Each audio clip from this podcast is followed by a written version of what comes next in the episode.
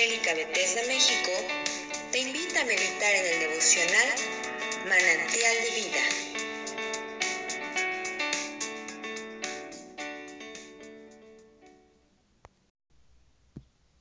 Que el Señor les bendiga, queridos hermanos. A través de este medio queremos compartir una breve reflexión basada en el capítulo 5 del libro de Ezequiel.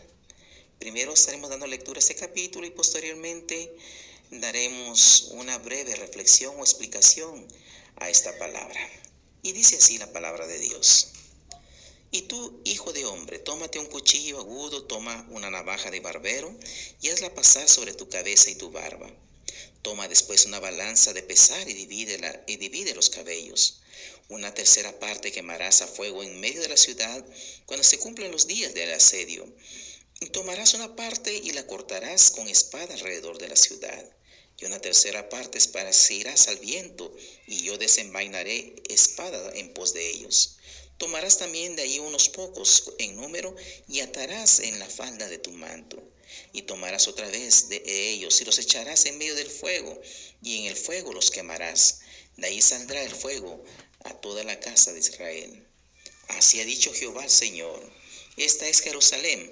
La puse en medio de las naciones y de las tierras alrededor de ella. Y ella cambió mis decretos y mis ordenanzas en impiedad más que las naciones y más que las tierras que están alrededor de ella, porque desecharon mis decretos y, y mis mandamientos y no anduvieron en ellos.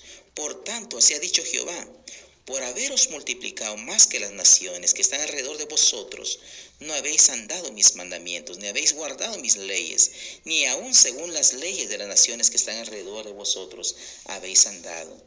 Así pues, ha dicho Jehová el Señor, he aquí yo estoy contra ti, sí yo, y haré juicios en medio de ti ante los ojos de las naciones. Y haré en ti lo que nunca hice, ni jamás haré cosa semejante a causa de todas tus abominaciones. Por eso los padres comerán a los hijos de en medio de ti, y los hijos comerán a sus padres, y haré en ti juicios, y esparciré a todos los vientos, a todos los vientos todo lo que quedare de ti.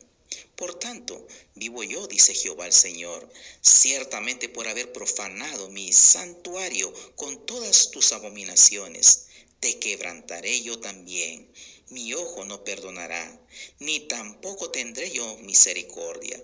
Una tercera parte de ti morirá de pestilencia y será consumida de hambre en medio de ti.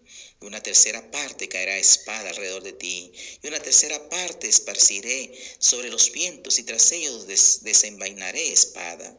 Y se cumplirá mi furor, y saciaré en ellos mi enojo, y tomaré satisfacción, y sabrán que yo Jehová he hablado en mi celo cuando cumpla en ellos mi enojo. Y te convertiré en soledad y en oprobio entre las naciones que están alrededor de ti, a los ojos de todo transeúnte. Y serás oprobio y escarnio y escarmiento y espanto a las naciones que están alrededor de ti cuando yo haga en ti juicios con furor e indignación y en reprensiones de ira. Yo Jehová he hablado. Cuando arroje yo sobre ellos las perniciosas saetas de hambre que serán para destrucción, las cuales enviaré para destruiros. Entonces aumentaré el hambre sobre vosotros y quebrantaré entre vosotros el sustento del pan.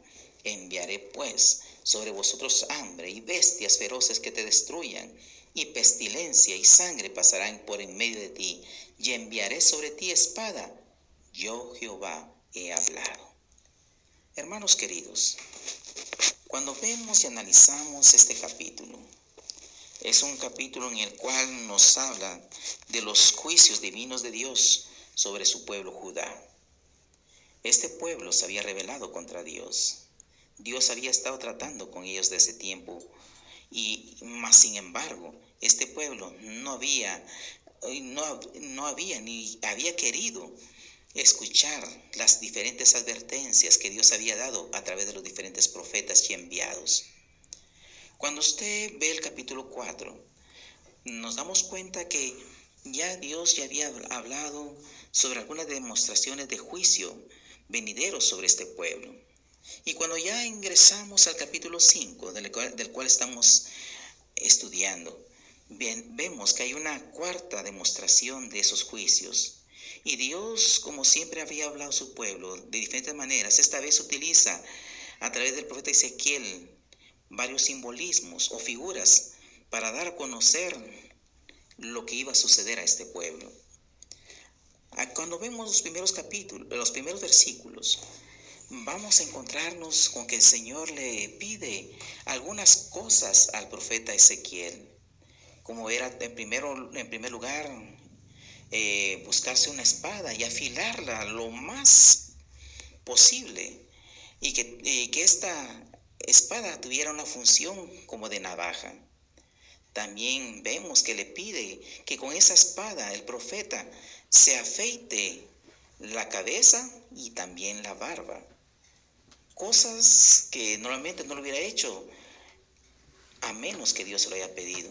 Pues él como profeta y como sacerdote tenía prohibido practicar esto de derraparse. Y eso lo encuentra usted en el, libro de Levítico, en su capítulo 21, versículo 5, y así también Levítico, capítulo 19 y versículo 22. Esto era, estaba prohibido, pero Dios le ordena hacer esto al profeta Ezequiel, pues quería darles un mensaje a su pueblo. Ahora, como mencionábamos hace un momento, aquí en el libro de Ezequiel se utilizan muchos simbolismos y figuras. Y entre esos, estos simbolismos tenemos que darnos cuenta que normalmente la espada tiene una figura de juicio, una figura eh, de destrucción. Y así también, cuando vemos del, del, cortarse el cabello, también el pueblo judío, esto era un simbolismo de luto y de desgracia. Ahora, ¿qué le ordena el Señor hacer? Que el cabello que se afeitara el profeta Ezequiel fuera separado en diferentes maneras y tenía que ser pesado en una balanza. Pero esta balanza, también debemos recordar que la balanza también tiene un, un, simbolismo de justicia y juicio. Y sobre esa balanza, esa balanza, el profeta tenía que colocar ese cabello. Ahora, ¿qué tenía que hacer posteriormente con ese cabello? Y ese cabello que tenía una, representaba también algo al pueblo de Israel tenía que hacer varias cosas. Una parte del cabello la tenía que quemar. Otra parte tenía que echarla al viento y esparcirla. Otra parte del cabello tenía que pasarle una vez más la espada y desmenuzar ese cabello. Y la última parte tenía que ser puesta en mechoncitos y puesta en, la, en la falda o en el manto del profeta Ezequiel. Y cada una de esas cosas tenía una representación. Ahora, ¿qué representaba cada una de esas cosas? Cuando hablamos de, de, lo que iba a ser quemado, pues se cumplió cuando el rey Nabucodonosor, el emperador de aquel entonces, invade Jerusalén. Muchos de los que estaban en la ciudad de Jerusalén fueron quemados vivos en, e, en esa invasión. Otros que lograron, la otra parte que, que logró huir, fueron, eh, fueron alcanzados y, y, muertos a, a filo de espada. Otra parte, nos damos cuenta que fueron también alcanzados también y esparcidos, y o sea, mejor dicho, ya no lograron tener un, volver a su lugar de origen. Y la última son aquellos que fueron llevados cautivos.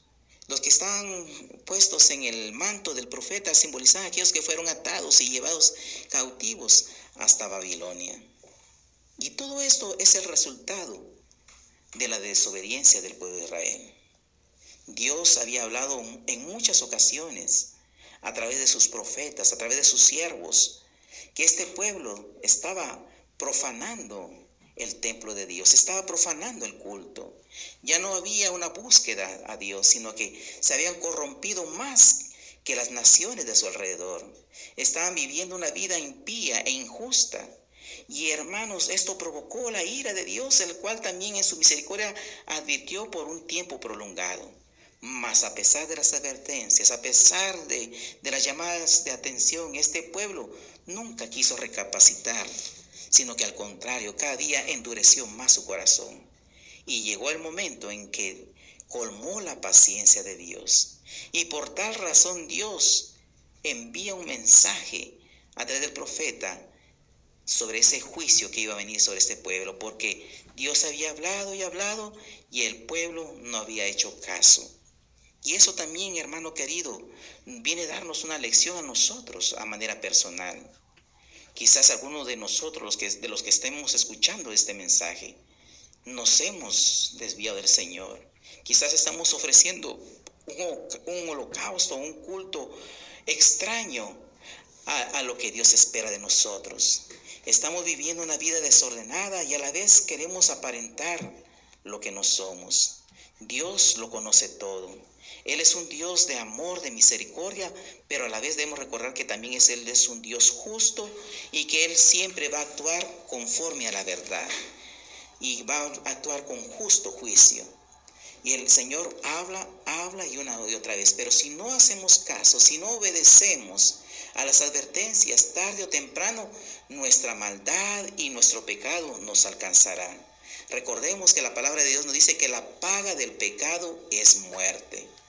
Y ahí tenemos que tener mucho cuidado. Así como Dios es amor, también la Biblia nos dice por otro lado, dice que también Dios es juicio. Y es también, dice, fuego consumidor. La Biblia nos habla que al que Él toma por hijo, también corrige. Así como corrigió a su pueblo, también usted y yo podemos ser corregidos por el Señor. Así que hermano querido, si de alguna manera nos hemos desviado, es tiempo de volver al Señor. Y la Biblia nos dice que Él es lento para la ira y grande en misericordia. Hoy es el tiempo de volver al Señor. Y, si hemos fallado, Él es grande y misericordioso. Y como dice la primera carta de Juan, ¿verdad que abogado tenemos con el Padre, a Jesucristo el justo? Así que hermano querido, volvamos a Dios si nos hemos desviado. Volvamos a Él, porque Él es grande en misericordia y Él quiere limpiarnos y purificarnos. Él quiere darnos una nueva oportunidad. No esperemos ser llevados al dolor de la corrección. Así que mi hermano querido, a seguir adelante y a enderezar nuestros caminos. Que el Señor les bendiga. Si esta devocional ha sido de bendición para tu vida, compártelo con otros. Y síguenos en nuestras redes sociales como Misión Evangélica Bethesda México.